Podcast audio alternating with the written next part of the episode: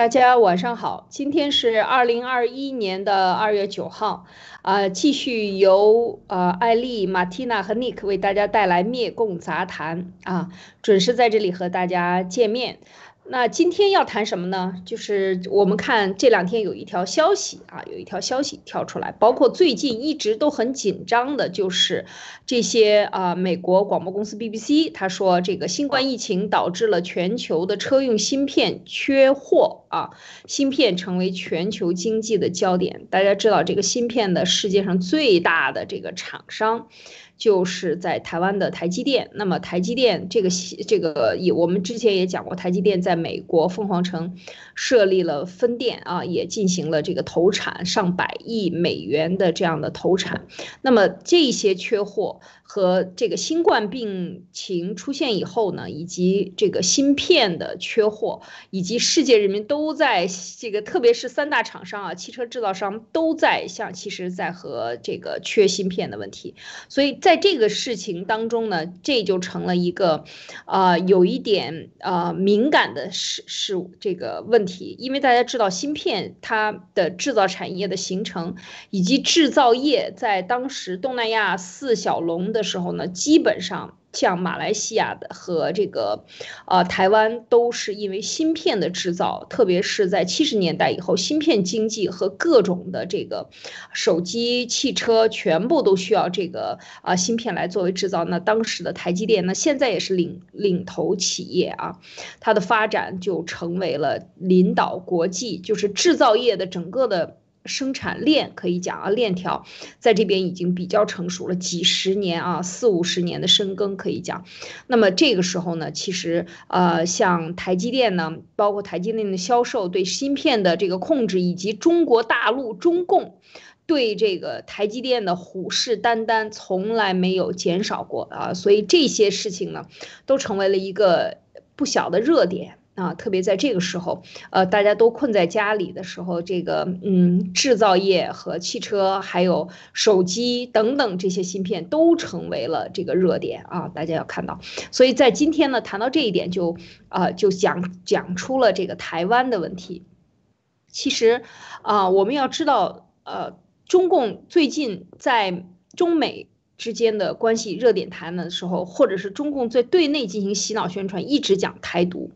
听到这个词你都可以听得让你觉得恶心了。就是到处都在讲这些事情，就是他给台湾的发展的空间已经挤到了在政治发展空间和国际社会发展空间挤到了一个非常小的一个空间里。包括最近发生的台湾，呃，就是圭亚那设台湾办事处，那么中共马上就。就是迎头过去要跟他大打一番的样子，那么圭亚那又瞬间的、迅速的在开了几天的这个台湾的办事处之后呢，又把它关掉了。所以这些事情都是，呃，中美关系之间要想谈、要想发展，绕不开的就是台湾。但是台湾已经被欺负到，呃，可以讲就是，嗯，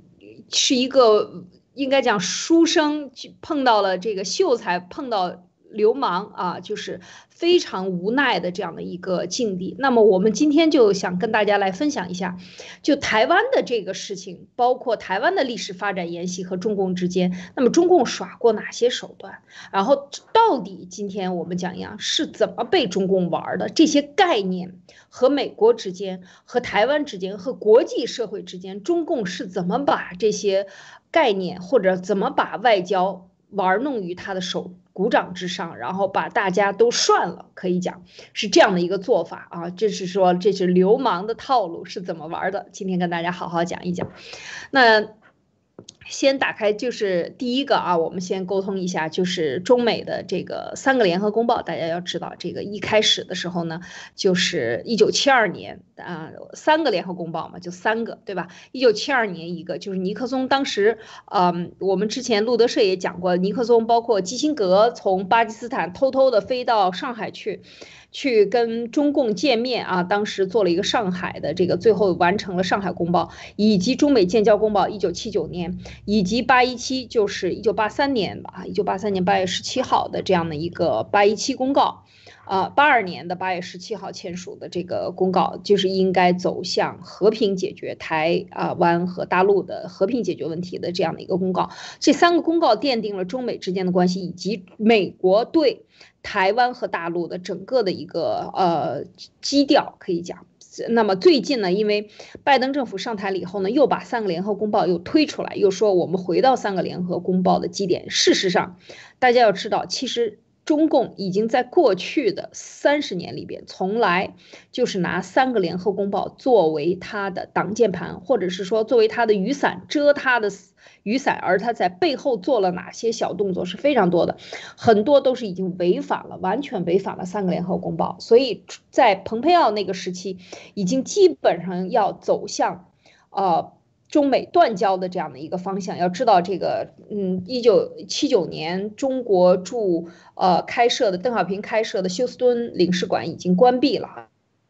啊，已经在蓬佩奥在川普总统时期已经关闭了，二零二零年，所以整个的这个方向是朝着反方向。那现在又回到这个方向，我们今天就跟大家好好讲一讲历史，希望大家能够看清楚。那么先啊讲这个之前呢，先谈一谈各自对 台湾的看法吧，Nick。你对台湾熟悉吗？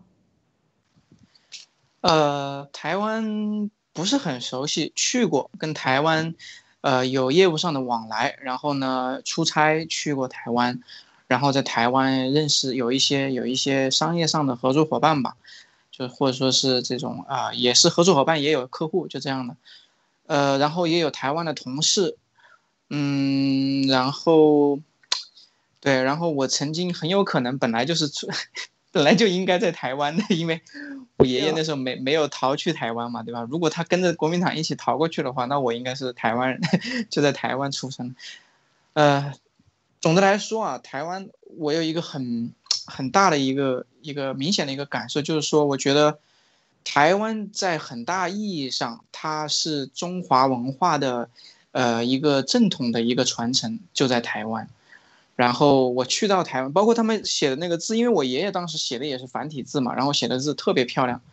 然后这个台湾也是繁体字，他们叫正体字。然后我去台湾的时候，感觉那边的人也都真的是彬彬有礼。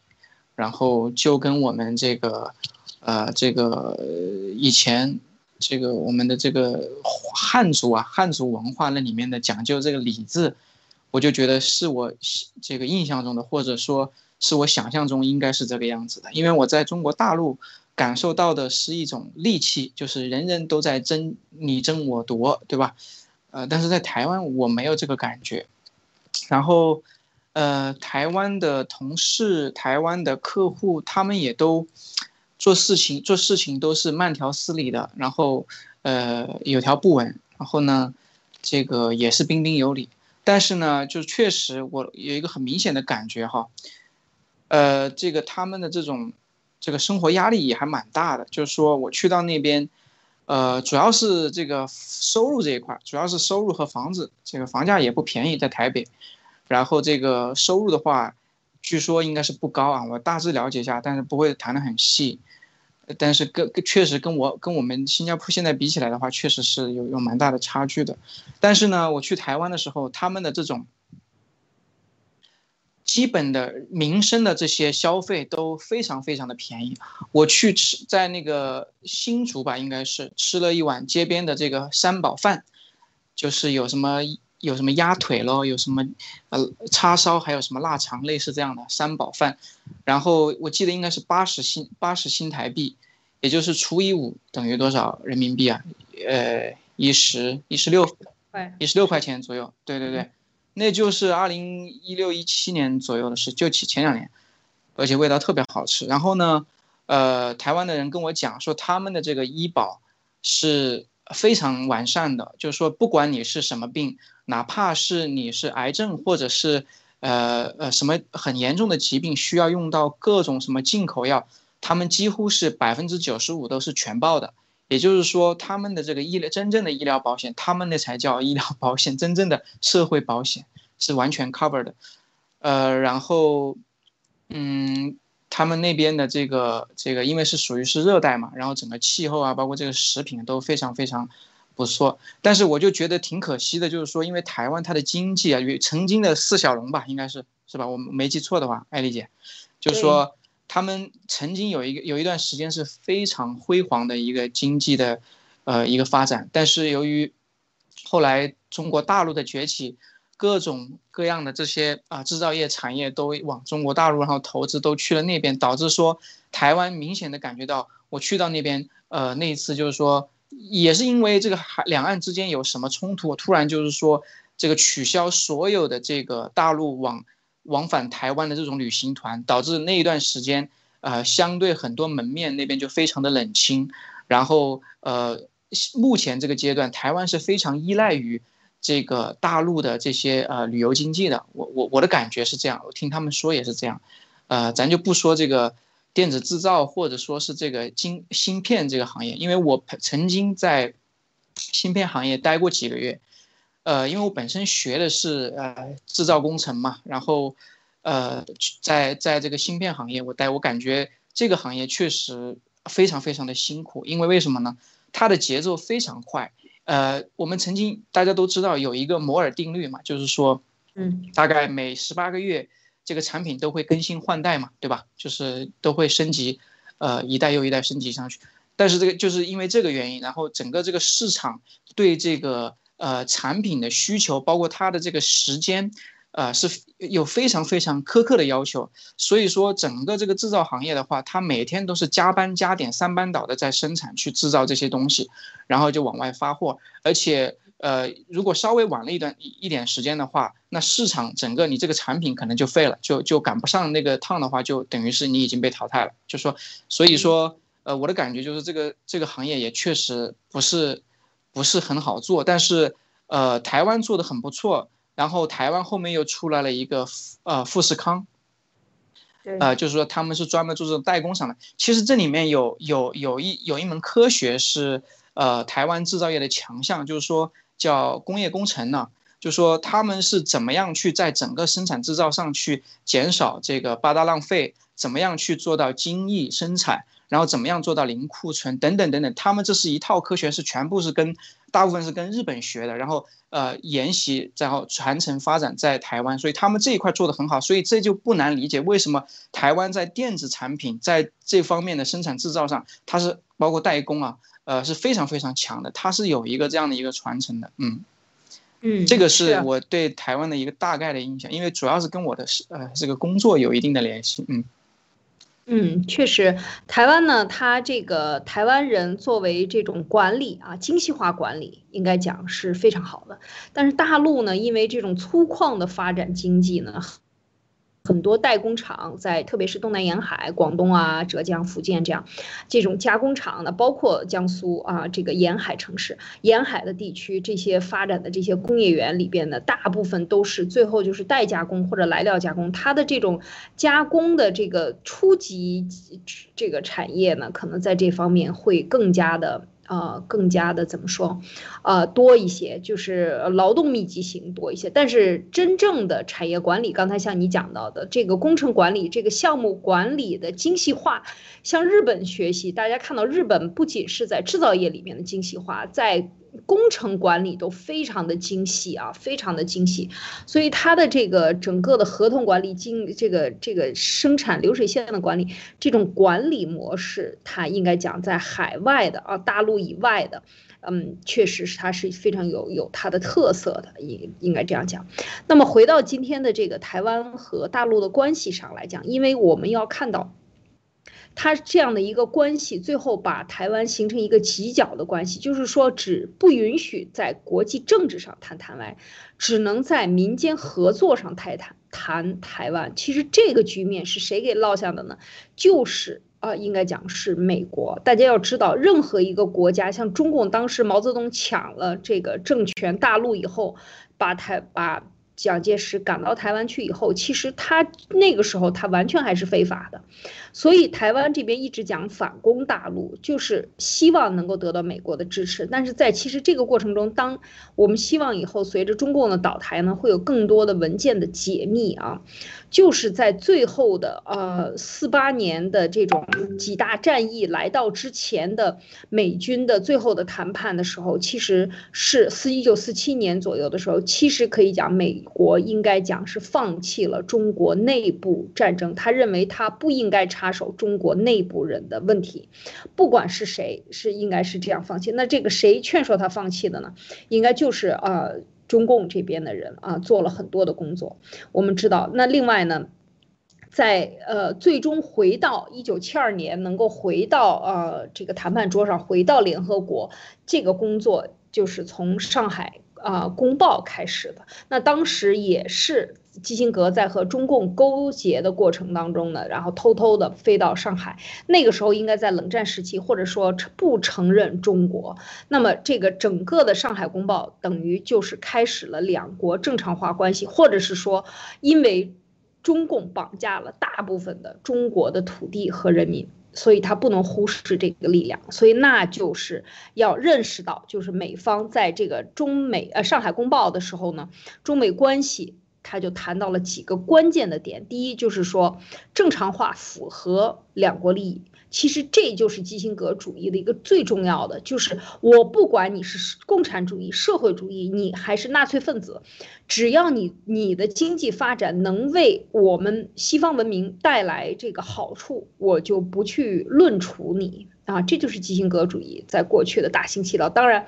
是被啊国务卿这个前国务卿蓬佩奥大力否认的啊。大家看到这一点，然后呢，另外呢，再讲到的一个就是说，坚持所谓的英美方是认识到，说我知道了，两海峡两岸的所有人都坚持一个中国，不希望变成两个中国啊。然后呢，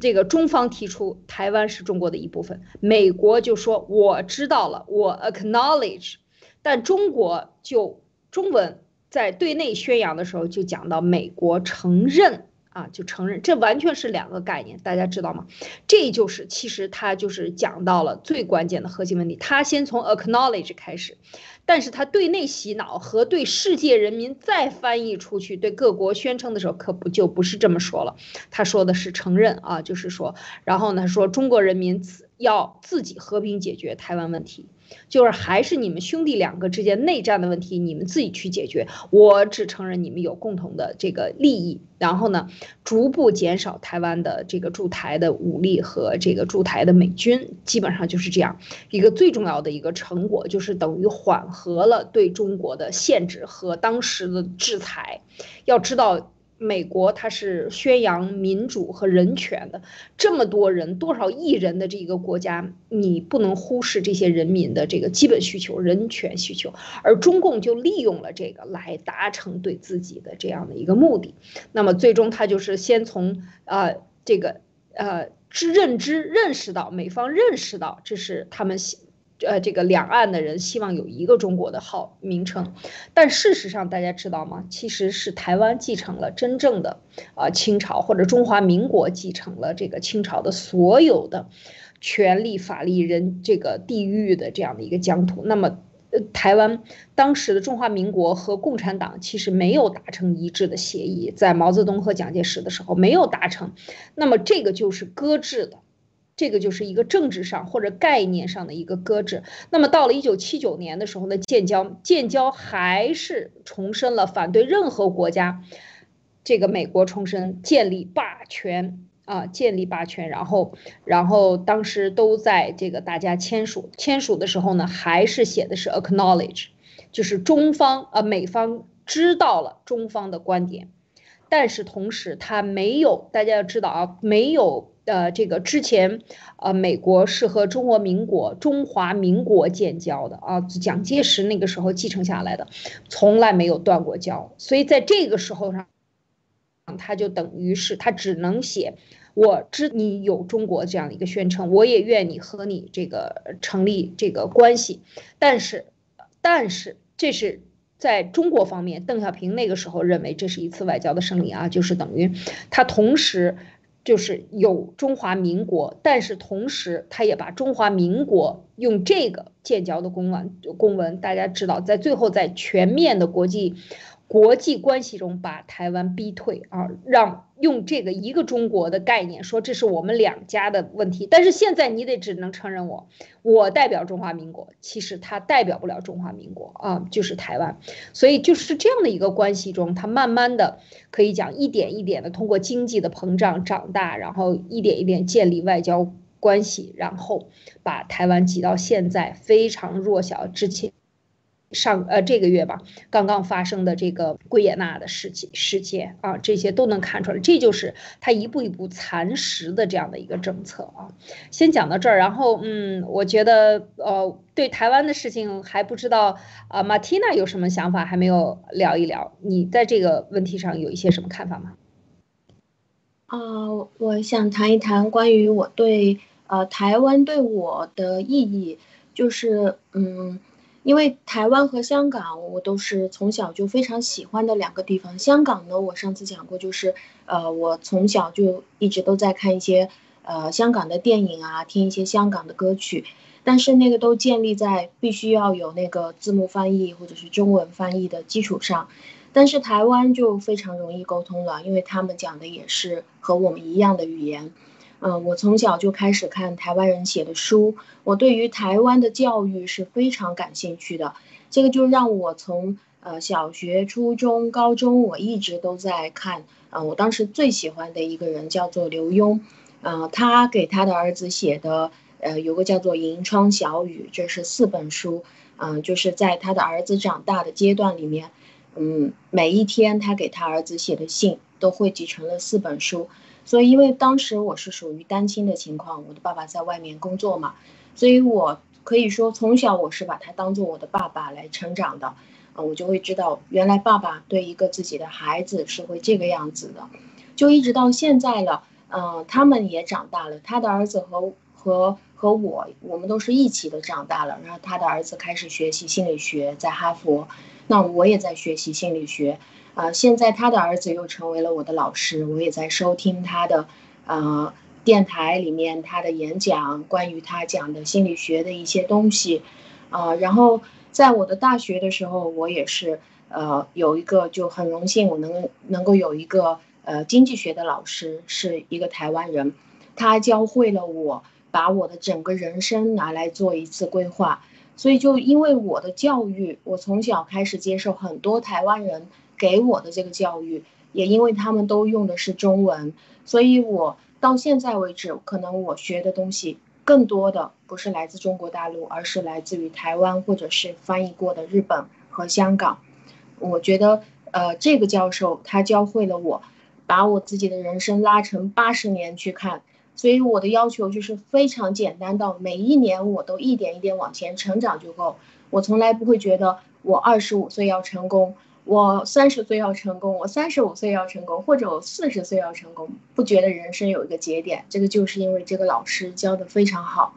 所以呃，现在当台湾接受到，当香港成了这个样子的时候，我看到很多的香港非常棒的一些演艺明星啊，或者是一些呃受不了这个共产党集权国安法的人跑到台湾去了，那共产党现在又把魔爪伸到台湾去了，呃，我。我真的是非常、非常心里面非常难受，但是，呃，我相信，因为他们曾经有过这种，呃，民主的、自由的，还有他们有过那么好的思想，我相信这一次，呃，当我们一起跟着爆料革命一起来帮助他们的话，应该会有，嗯，更好的、更好的结果吧。我相信应该不会被共产党彻底蚕食掉，但这个只是我个人的愿望。是啊，我们在这个成长过程中都看到过很多，比如说台湾的这个，呃言情小说是吧？呃，还有呃香港的武侠小说，嗯，像这个还有台湾的什么林清玄呀，这些很多琼瑶啊这样的作这个写的书，在那个时候该讲，在中国大陆只有文革式的书籍可以留下来的那个时候，是没有人敢写这样的内容，就是敢写人情啊，就是敢写人情和少年的发展，这些对这个中国大陆的这个影响是非常大。所以可以讲，就是台湾的文化啊，就是没有被共产党断根的，没有经历过文革的这样的人，他有一个很普通的或者很。很直观的这样的一个特点，就像刚才尼克讲的，就是慢慢悠悠的啊，就是大家都非常的温文尔雅。应该讲是这个特点，因为这才是中国人或者中国人的一个性质。当然，我讲的是一个普遍啊，不不是个案的。那我也有很多这样的台湾的朋友，大家都是生活在在东南亚呢，就在华人圈里边呢，台湾嗯的影响力还是很大的。包括台湾的在建筑行业的设计，很多设计师啊，很多台湾人其实，在六七十年代以后呢，后来很多台湾人都去了美国读书。可以讲在早期在中。呃，大陆北京跟美国建交之前，基本上在美国的华人都是台湾人啊，所以那个时候的为什么说美国人对中国人或者对华人有非常大的好感，那也要归功于呃这个台湾人啊，在欧洲有好感那是归功于香港人是吧？所以就是这些人在国际上才建立了华人的信用，也就是说，当共产党。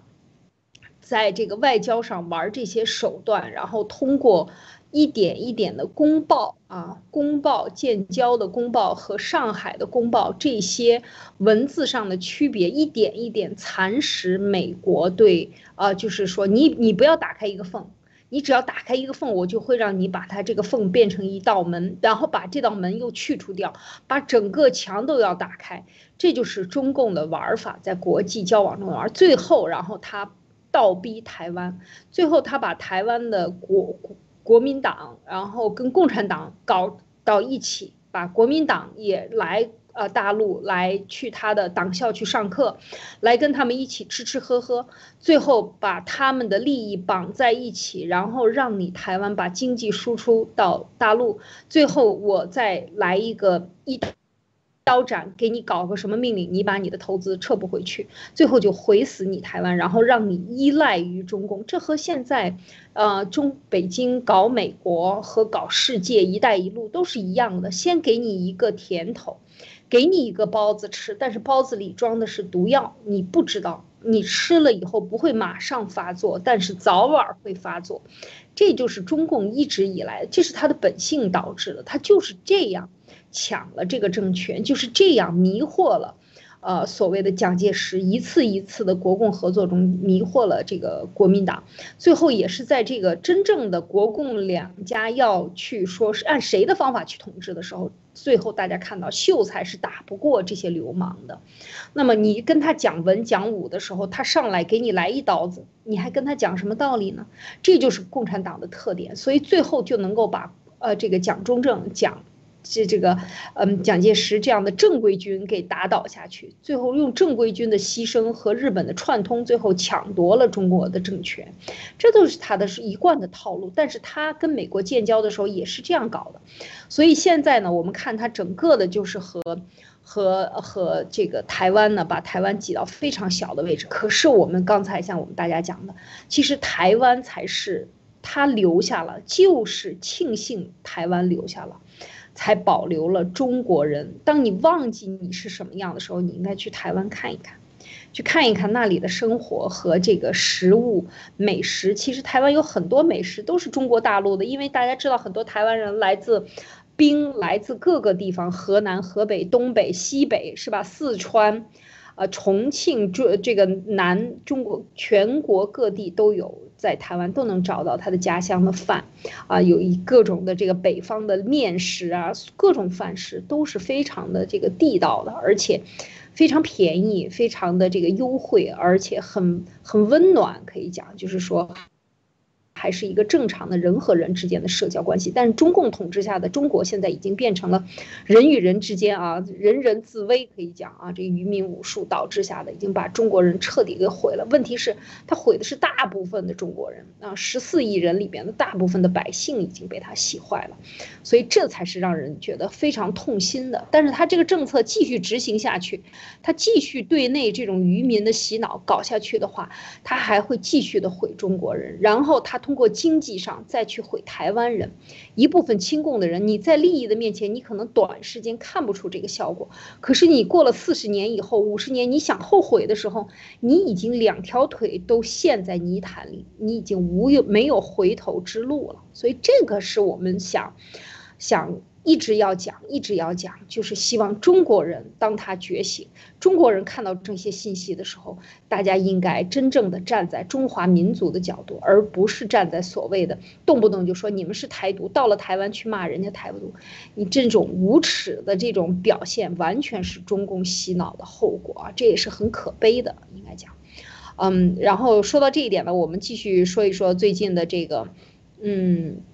讲到了什么九二共识。啊，讲到了九二共识这个问题呢，就是呃，讲到是九二年的时候呢，当时这个台这个呃所谓的这个。北京方面只承认九二共识，但是事实上台湾是不承认的，什么意思呢？还是同样的概念，讲这么多内容，天天在电视上讲，但他从来不跟你讲这个共识是什么？什么共识？海协会就是中国大陆方面派一个人，九二年的时候，然后海基会是台湾那边谈了一个最关键的点，就是九二共识就是什么？就是什么共识都没有达成啊！一句话，一言以蔽之，就是讲的什么？说坚持九二共识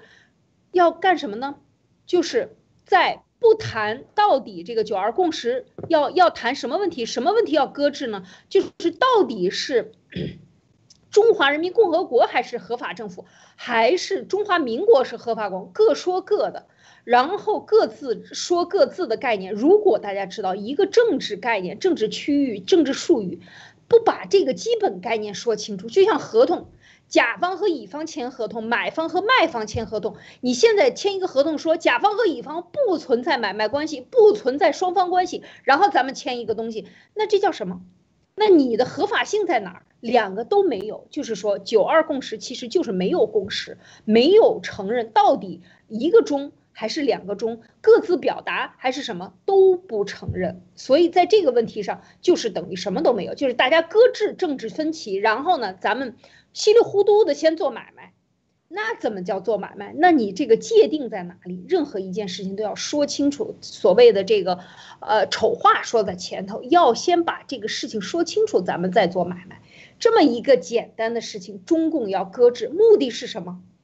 目的就是搞死你，说实在的，所以这个是，其实我想说的就是，所有的这些争吵，所有的中国人不明白的道理，大家想一想，你站在一个客观的角度去看这个问题的时候，他搞这个共识的目的是什么？就是让你没有共识，让世界先稀里糊涂的被中共骗过去，然后当他已经形成既成事实的占领你台湾了以后，然后。啊，大家再跟来谈，那个时候你的所有的，你家里的粮食生产一切的春蛋都攥在中共手里的时候，你跟他谈什么？他早已经把你给吃下了，这才是中共的战略，海外所谓的外交战略。这一点我想 在这里澄清啊，Nick，你有什么要补充的？呃，整个这个什么联合公报也好。九二共识、一中二表，所有的这些东西，呃，你你看中共的手法，其实，呃，几乎都是一致的，就是什么呢？就是不清不楚的浑水摸鱼，先这个先弄一个不清不楚的，然后浑水摸鱼，然后这个把一些东西做成既成事实，然后让你强行接受，基本上就是这样一个套路，呃，不像是一个现代文明社会，一个一个文明人。就是说，现代人做的事情，因为现代社会的，我觉得有一个基石，就是说契约精神。契约精神就是双方，我们不管要做什么，我们双两方啊，公司也好，国家也好，组织也好，两个人也好，做任何事情，就像刚才艾丽讲的一样，有什么事情先把这些事情说清楚，什么规则，什么条件，你是什么要求，我是什么这个想法，对吧？都把它落在这个书面上、文字上。当然了，对于中共来说，你即使连宪法都是用来忽悠人的，那你即使这个东西最后真的就是落在了纸上，那也只是按照这个什么赵立坚的话叫废纸一张，是吧？不具现实意义的废纸一张。但是呢，就是说，啊，当然这是中共的流氓做法，但是基本的就是说，我们得有一个契约精神，什么东西一清二楚，然后这个。你不能说，哎，你按你的中文这个意思来解释，我用我的英文意思来解读，这不可以的。我们的合同上永远都是中文和英文，或者说其他语言翻译都没问题。但是最终有一条，就是说，以当有分歧的时候，以什么语言为主，对吧？这个是这是国际惯例啊，这个不可能说。两种语言你翻译的是吧？其中一个是翻译的，另外一个是原文。然后你说最后以你翻译，以你的翻译为主，我以我的原文为主，这是不可以的。但是中共就最喜欢玩这一套，就是浑水摸鱼，越不清楚越乱，他就是趁乱就趁火打劫，就是越烂对他越有利，因为他不讲规则，他没有底线，他就是无赖嘛。所以说。你越清楚，对他反倒是没有他的这个用武之地了，所以你整个看起来，我就觉得真的是既好笑又好又很气，就是说怎么我们中华民族这样的一个泱泱大国哈，泱泱大国就被这群流氓给弄成这样了，而且更可气的就是说这个国际社会居然就这样不清不楚的，真的就被他做成了，是吧？然后这个基辛格主义几十年来就。利用这个中国的廉价劳动力，利用我们广大就是这种辽阔的这个呃国土，然后这种丰富的资源，来让十四亿同胞成为奴隶，给给这个给这个全世界人民打工去了，对吧？这个我就觉得怎么会是这样呢？嗯，我就觉得这个共产党确实是，呃，这个整个事情都我觉得都挺匪夷所思的哈。就说你从用现在，当然了，可能那个时候几十年前，可能，呃，因为大家都是一步一步向前探索了，啊，可能美国是在探索，但是中共是在看着你一步一步掉进他的陷阱，对吧？但是现在回过头来看，我们看几十年前，这确实一切都很荒谬，你觉得呢？就是，所以当我们现在提出就是这些问题，包括病毒的问题，我们行走在历史当中，现在发生的这个美国的大选的舞弊啊，也好，跟中共现在急赤白脸的要在全球要恢复它的这个合法性啊，其实我们真的这个爆料革命的战友们应该讲是站在历史的最前沿，可以讲看清了中共的这一套，所以，但是大部分人。绝大部分人，包括很多国家的政客，都是看不清楚的。就是这才是一个悲哀啊！就是说，对中共的性质要一以贯之的看出，从他出生那天起，就就看他研究他，他这一路走来是怎么样的，他造成了多少？你不要听他说的，你要看他做的。他到底做造成了什么样的伤害？对中国人民造成什么样的伤害？对中华民族造成什么样？对中国资产的掠夺？因为它是一个流亡的强盗逻辑。强盗逻辑是什么？我都不知道我这个屁股在椅子上能坐多久呢？哪天就被中国人民给弄去了？我得加最大的马力，用国家能够已经抢到手的国家宣传机器对老百姓进行洗脑，然后把我们的家族渗透在各个环节里，各个国有企业里。为什么国有企业最后又做大了？九十年代本来要民营企业做大，就两千年以后国有企业越做越大，然后国有企业吞并所有民营企业，最后国有企业被国有企业吞并，又变成了大央企，最后那不就就那么是一百个国家吗？一百个企业吗？央企那全是背后大家看看哪个没不是太子党，哪个不是这些盗国贼在后边控制的？最后大家发现干来干去干来干去。真的，我们连奴隶都不是，连我真是今天就还不如马蒂娜的小猫活得好呢。很多人的悲惨的生活，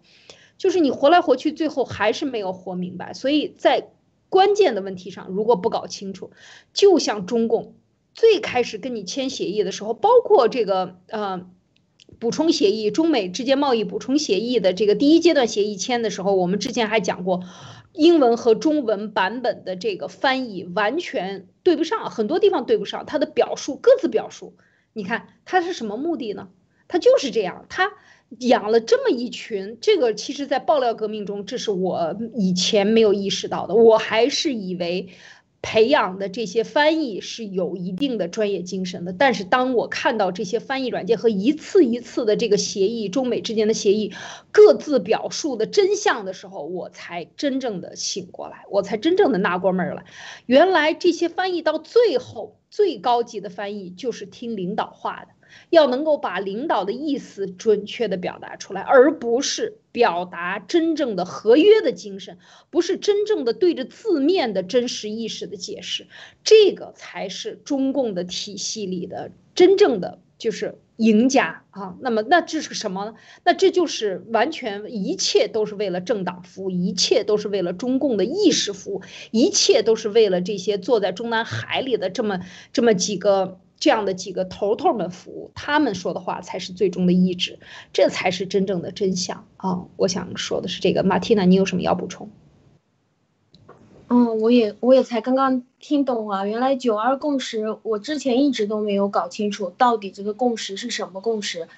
今天听到艾丽姐说，我才知道，就是什么共识也没有的共识，然后大家天天拿来扯，拿拿出来谈，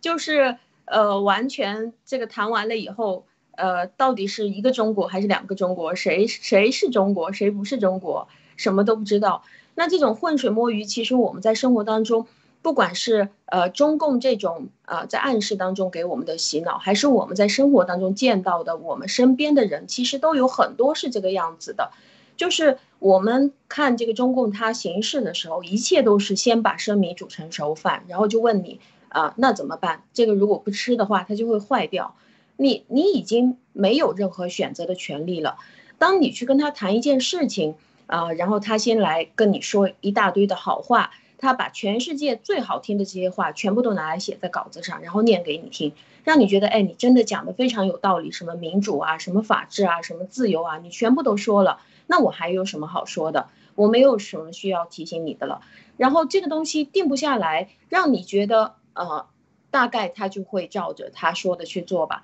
但是到最后永远受伤的都是诚信的一方，就是你跟他商量好了，口头承诺好了，你照着做，他就不照着做。他为什么什么都不说呢？因为他就是想要用他自己内心的那一套办法来整死你，他的那一套东西是没有办法说得出来的。我回想我在这个。呃，我也走了很多的国家，但是，嗯，我知道每一个国家都一定会存在坏人或者是存在谎言，但是我只在中共国里面见到过每一个人的嘴里都说，不断的强调谎谎言是善意的，啊，我对你撒谎，他对他的孩子撒谎，他对他的妈妈撒谎，这个谎言是善意的，而且这个是一个大概率的事件，很多人都会这样觉得，谎言是善意的，我觉得这个也是共产党对大家的一种洗脑。因为当你要去跟这个国家去合作的时候，中共的性质你是查不到的，他连这个政党这个组织从来都没有成立过。但是你又去看他，他又已经统治了一个那么大的国家，所谓什么全球第二大经济体，统治了七十年的时间，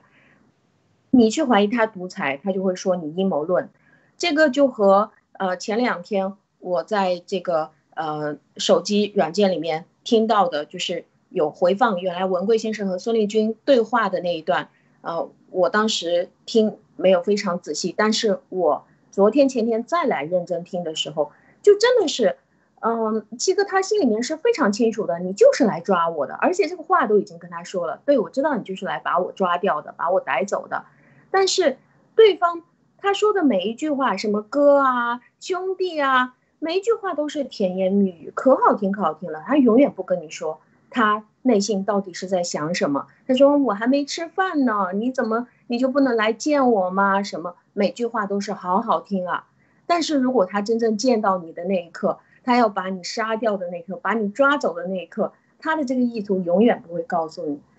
那这个翻译也是我在路德社上面，我才我才开始反应过来，原来总是觉得人工智能、高科技、自动翻译啊，肯定是越来越准确。”但是现在，当这些东西控制在他们手里的时候，它就变成了一个越来越不准确。你还不如去翻词典呢。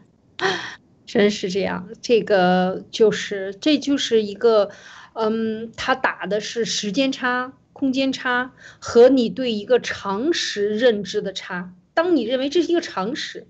怎么两个国家谈判中会出现误差呢？哎，他就打你这个误差，这就是他为什么在现在会有超限战这个概念。超超限战就是最新的战争的模式，就是利用人类一切的正常的常识，颠覆它。你人类正常的常识，人与人之间的关系，人与人的信任，所有的中国共产党统治人民的这一套啊玩人的方法，它要大行其道在全球，最后就导致全球人人自危。国和国之间自卫，最后社会就没有秩序。那么这就是中共可以大行其道的方法。没有秩序就是他最好的秩序，这是他的这个他来统治。你们乱了，我就有办法了，是吧？浑水才能摸鱼，清水怎么会养鱼呢？这这就是中共的整个的这套逻辑。那么他的这个做法，其实想现在想一想，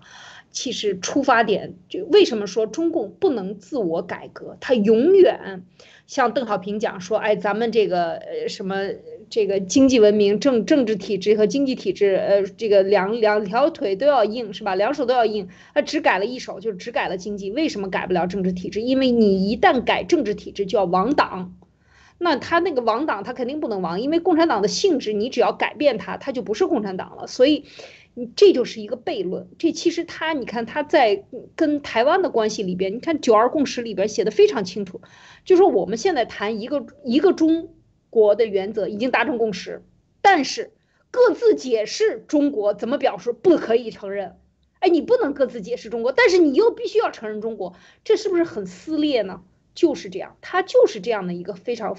分裂、精神分裂的这样的一个矛盾体，那么它让你感觉很矛盾，但是在这种矛盾中，它就能够完成继承事实，所谓的占有，然后剥削，然后吸血，然后大行其道，用那个人性的利用人性的恶恶和人性的这个信任中的这种薄弱的环节来击破人与人之间的信任，最后就变成了像中共的过去讲，是他宁可去。状告他自己的妈妈，向党党是谁？党是谁呀？你都不知道党是谁，可能就是你身边的一个红卫兵，就是党了，代表党了。可能红卫兵的他们的一个领导就代表党了，你就可以把你的妈妈出卖了，把你的家人出卖了，然后。让他们逼他们于死境啊！就是这是文革中发生的这种悲剧，就是什么？这就是其实我们说来说去，这种方法这是中共一贯的手法，他把你搞乱了，他才能搞乱。而毛泽东发动这场搞乱的目的，无非就是想搞下去。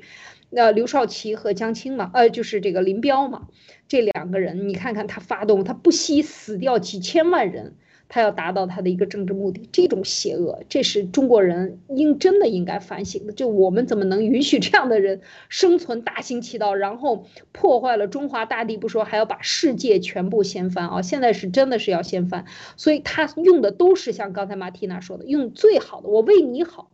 我永远是最好的，好话说尽。所以我在想，中共要倒台了以后，这些。最好的话，最什么伪光正的话，我觉得都已经成了，都被他糟蹋。殆尽可以讲啊，就没有留一点可以生存的空间了。这个汉语也被他改，之前文革还改过更糟糕的简化体啊，很难看。大家看过去的小人书里面都有，就是彻底把中国文字改了。然后你没有文字了，就没有内涵了嘛。文字承载你的文化，一切都给你杀掉。所以这个确实是让我大家想起来，现在我们就在这个历史当中，如果我们不站起来，不真的告诉世界，那这个。未来的趋势大家都能看到，这是是很很可怕，是不是啊？Nick，你对，就是说，呃，CCP 就是一个流氓，然后呢，他用他的就是所有的一切，他都是，呃，他要是在这个这个书面上，或者说是在这个道义上，或者说在道理上，他争不过你了。他就呢把这个事情本身呢引向一个呃不清不楚的一个一个地步，然后呢最后通过他的这种南京黄的手段，通过各种各样的这种做工作、思想工作，然后假片偷，然后最后呃把这个事情做成一个既成事实。我们可以看。从这个尼克松总统还有这个基辛格访华之后，他的一系列的这种动作，包括刚才谈到的三个联合公报、九二共识，他一切的一切都是用一种嗯替代方案，然后呢暂时先把这个局面稳住，之后呢，呃私下里面通过各种各样的这种阴险的手段，他玩的就是一套阴的东西。他在这个台面上，他永远是不可能站得住脚的。他所有的东西全都是，都是在台台台桌面下面去搞这种阴险的这种手段，呃，然后呢，去把关键人给影响，然后呢，用利益输送，用这个威胁也好，对吧？各种各样的手段，就是捏住你的这种弱点，然后把他想要做的事情做成一个既成事实，然后大家就接受了，然后我有最。最大的这个全球最大的市场，我有十四亿人口，对吧？廉价劳动力，它有很多。最后，它实际上就是靠着把我们这个同胞出卖，然后拿着国内的这所谓的这种市场，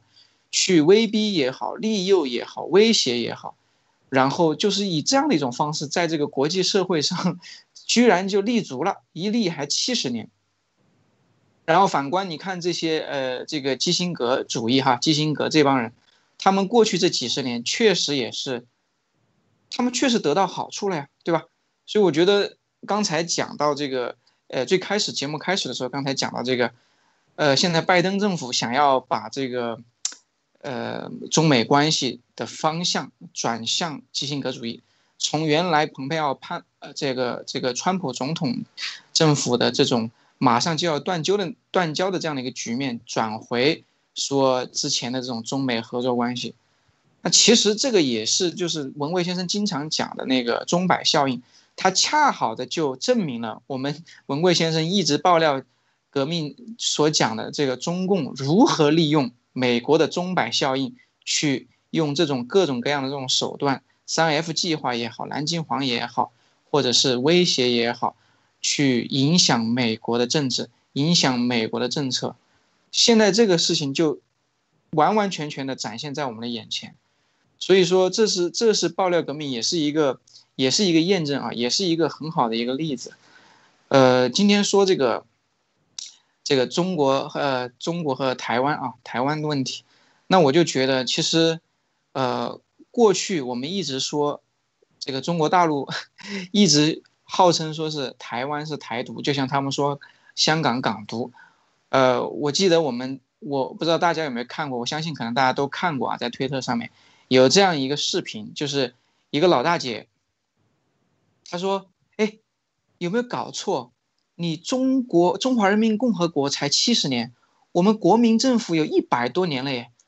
什么叫我们台独？明明是你中独，好不好？哎，我说的这个非常，我觉得这个说的非常有道理，是先有国民政府，才有中华人民共和国这个政府的耶。”你现在反过头来反咬一口，说人家台独，你看到没有？多么的无赖，多么的这个不讲道理，对吧？最后他把这个做成一个是这个让中国十四亿老百姓都接受的一个既成事实。所以现在大家天天喊港独、台独，喊的根本就你没有任何的这个，就喊出了生理反应，对吧？你没有这个经过大脑，哎，就你台独，什么叫台独？人家。你去看台湾现在到现在啊，我跟我所有的这个客户，包括我们这个投标的这个这个官网上面，全部都是民国一百多少年，应该是现在是一百一十年，还是一呃一百一十年，还一百零九年，他们很少都用这个什么二零二一年的，有没有？是吧？这是这个这个大家要知道，这是一个这是一个基本的常识，但是我们居然说人家这个台独，对吧？这个就是一个基本的常识，所以。即使是在这样的一个问题上，就像艾丽姐刚才讲的那样，中共就是利用我们人性中很多的弱点也好，我们对这个事物判断的一个认知的一个盲点也好，他就利用这种地方，你不会去发现，不会不会去多去思考，不会去探讨，就会很容易忽略的地方，然后让你大脑迅速的一看到就接受，你不需要经过你的思考，你就最后训练成是你的生理反应，你就接受了。所以我们以前就像这个这个马蒂娜刚才也讲。所以以前我们经常说什么九二共识，九二共识，其实结果九二共识就是玩的一个文字游戏，九二共识就是没有共识，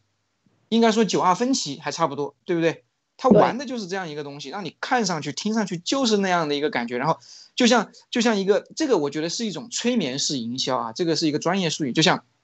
我们这个电视广告里面经常有一个广告叫做“怕上火喝王老吉”，说到最后就是我一吃火锅一一怎么要上火，我们马上想的就是要去喝王老吉了。你没有经过思考的，你不会想说去验证这个有没有这个有没有效果，是个是不是这么回事？它就是一种催眠式的营销，因为你已经催眠，你已经接受了。我一想到怕上火，我一想到上火了，我就要去喝王老吉了，就是这样一个概念。你一说这个九二共识，哎，你就觉得哎呀，我们已经达成一致了，实际上并没有，对吧？一说这个什么上海联合公呃什么三个联合公报，就是我们已经大家联合是吧？联合又公报了，那就是说我们大家都达成一致了嘛？实际上 根本没有达成一致。美国只不是只不过是说 I acknowledge，就是我知道好了，你是这么说的，我知道了啊，但是我不表态，或者说我也没否定，对吧？但是我我也没说我承认呢。但是一个联合共识，这是多么的多么的催眠式营销，对吧？多么多么的把我们催眠，就是说，哎。好像是已经联合了嘛，中美这已经达成一致了，就让所有的老百姓他都有这样的一个感觉，你他也不会去说，但是你就会自己就会由生这个从心里面就会有这样的一个感觉，但是他也不会跟你解释，然后他也不会让你知道这个原文是什么，他也不会告诉你我们达成一致了，但是你一听，哎，这个应该是达成一致了吧，对吧？然后他们在电视里面、在新闻里面、在媒体里面宣传的就是信誓旦旦的这个。以这个言辞凿凿的，就是说，好像真的就是给你一种感觉，哦，他们达成一致了，但是他不会明说的嘞，因为你明说，他又是当面给你撒谎了，对不对？这就是他这个邪恶和这个，这个这个这个这个这个地方哈，就是说让人。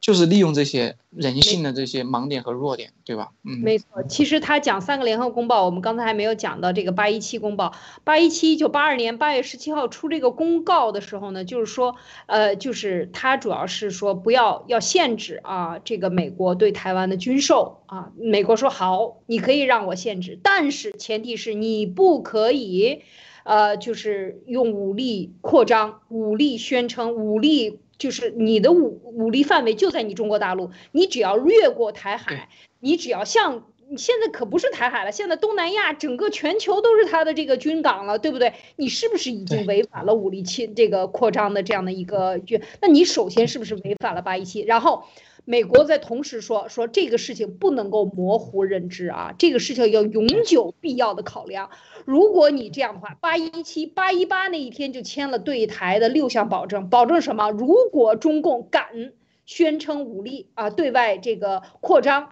我马上第一时间对你进行军售和对你进行全面的保护。哎，这件事情中共又不说了，是吧？中共说，哎，你凭什么售售售台武器？这边你一边卖武器，在世界各地的这个，呃，武力扩张，那边你说，哎，美国你不能卖武器给台湾，你不是流氓吗？自己你明明是你不遵守公告，然后你要说美国人民共天天在这个这个中联新闻联播上骂蓬佩奥怎么样对台军售违反这个，这才是这才是事实。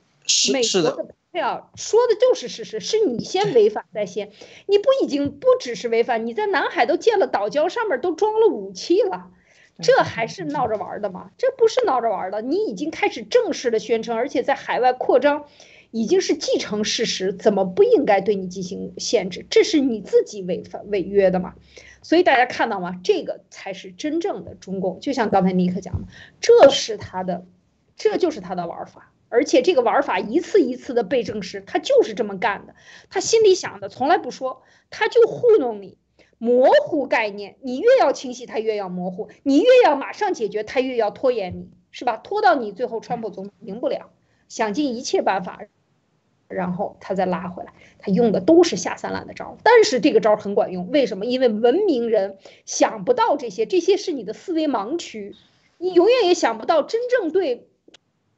川普总统进行行为限制的可能是川普的一个幕僚长，他身边的一个给他做计划的人就把他给限制了，就把他的信息出卖了，是吧？你的司机就把你给出卖了，多少年这些人的人，多少的美国的政客的司机可能都是中共安插的间谍，这个就是他的这种手法，这才是真正的中共。哈，对，所以其实我还想，我还想再补充一点，那个艾丽姐，不好意思啊，就是说，其实这个盲区呢，就是一方面是我们自己本身的一个思维盲区，另外一方面它也是有。这个中共也会呃，这个有意的去制造很多思维盲区，它通过的方式就是这种信息隔离、防火墙等因素。其实我们可以看啊，就这里面其实有一个基本的常识，就是如果你了解这个常识的话，你就根本不会去想说，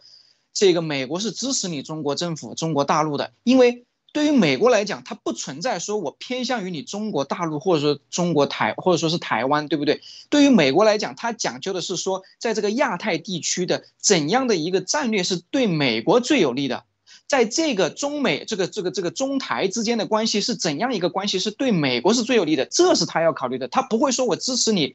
中国大陆我就禁售台湾，不会的，他一定会是说，就像刚才艾丽讲的呀，他一定是说，我不给你台湾售这个这个武器的前提是你自己也不要去发展太多的这样的武器，以至于说最后你们两两个之间产生了一定的失衡，导致说你可能会想要把台湾吞掉，那这样的话就会发生战争，就会对这个地区造成的，呃，这个会造成不稳定，那不稳定对美国来说。就是不符合他国家发展这个利益的，这是美国的战略。你可以去看，我们之前有看到，我不知道大家有没有看到过。我之前看到美国，呃，最近呃之前有解密，就是呃最后呃川普那呃几天嘛，解密了很多很多的这个这个美国的这个。呃，发展战略的这个文件，对吧？里面就有讲到最新的什么印太战略，最新的什么什么战略，它所有的这个指导思想都是美国利益，美国为先，它怎么样去维护这个地区的和平、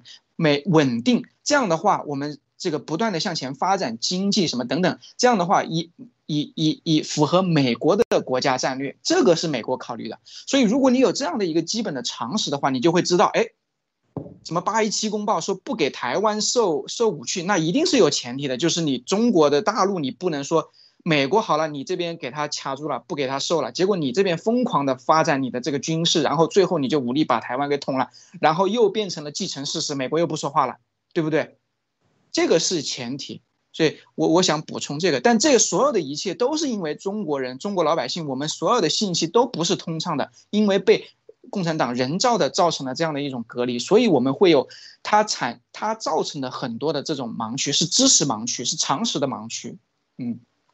对，我觉得这个确实是这个说的就是这么回事啊。那马蒂娜，你在这点上还有什么补充吗？嗯，快到时间。我也想补充，就刚刚听到 Nick 说到这个呃，这种用用包装，然后用暗示。来让你感觉到，呃，他所需要的感觉，但是实质上不是这样。呃，我也想举个例子，就是当，呃，当我我们在国内，我们去银行取钱的时候，我们会觉得这个银行就平时，因为我们经历的银行都是这样的，双层玻璃，然后他会用一些视频来跟你介绍说，啊，一个银行的这个柜员，他要进去到一个银行，呃，他自己上班的这个柜台的话，他需要通过四道门儿。啊，然后这个银行都是大理石包装的，是吗？然后呃，双层的玻璃，然后看起来是非常非常安全的地方。但是当你来到国外，如果你要去到国外的银行，我去到很多地方的国外的银行都把我吓到了，就直接一张桌子，然后他就在那边数钱，就你和他就好像是坐在一张办公桌或者是餐桌，只不过它是一个长方形的，然后他直接从他的抽屉里面掏出钱来。数一数，拿给你。那你觉得，哎，你这个东西会不会非常不安全啊？当我去这个银行的柜台后面去跟他签合同的时候，我发现他正在那边一堆一堆的数钱。我就觉得，万，万一我是个抢匪怎么办？你就这样让我进来了。但是其实真正安全，并不是他包装出来的这种安全。我们知道中国的银行，它可以随便发一个通告，说明天开始不准你取钱了，你转账也不行了，你不准换外汇了。什么都不行了，这个是我们感觉到极度安全的银行，但是在国外并没有发生这样的情况，也没有发生天天有人抢银行的情况，所以一切都是它的包装出来的。当这个九二共识被被每一天就是觉得啊，这个是我们伟大的共识，这个好厉害什么，然后我们这个非常严肃，你就会觉得它真的是一个非常棒的共识，就是用这种暗示，是是。真是这样，就是说，其实你看啊，这个才是邪恶的。所以刚才马蒂娜分享的这一点呢，就是讲到了这个安全也好，所有的这一切也好。其实大家发现吗？中国的这个宣传口号这么多啊，一切都讲说我们要和谐，我们要爱人，我们要尊重老师，一切的口号，你真正的在台湾，你在东南亚，你在美国，你在真正比较。温和的、非常平和的这些国家氛围里，你是看不到任何的口号的。人和人之间不需要口号，只那就是说真正的入你的心了。所以，当这个地区的呃这个道德水平高，人的这个精神的这个层面比较高的时候，没有任何这种宣传，人们都按照一个既定的一个文化，他会继续宣传，继续下去。而中共，因为他把你这些东西都洗掉了，然后他才说我们要呃恢复文化，我们要什么保护国粹，因为国粹没有了，京剧没有人听了，所有的这些东西其实全部都是宣传，而宣传恰恰是背离人性的，是背离人心的。只有人心恢复了啊，只有环境人从内部变好了，人与人之间变好了，就没有那么多规则，哪有那么多规则？大家按照一个简单的合同。把合同定好，就按照这个执行就可以了。现在合同也是不行的了，给钱也是不行的了。用什么样的办法来约束这个信用呢？就是因为人心坏。好吧，今天就讲到这里啊，我们的灭共杂谈今天就谈到这里，然后明天继续和大家谈。啊，明天再见，再见，再见。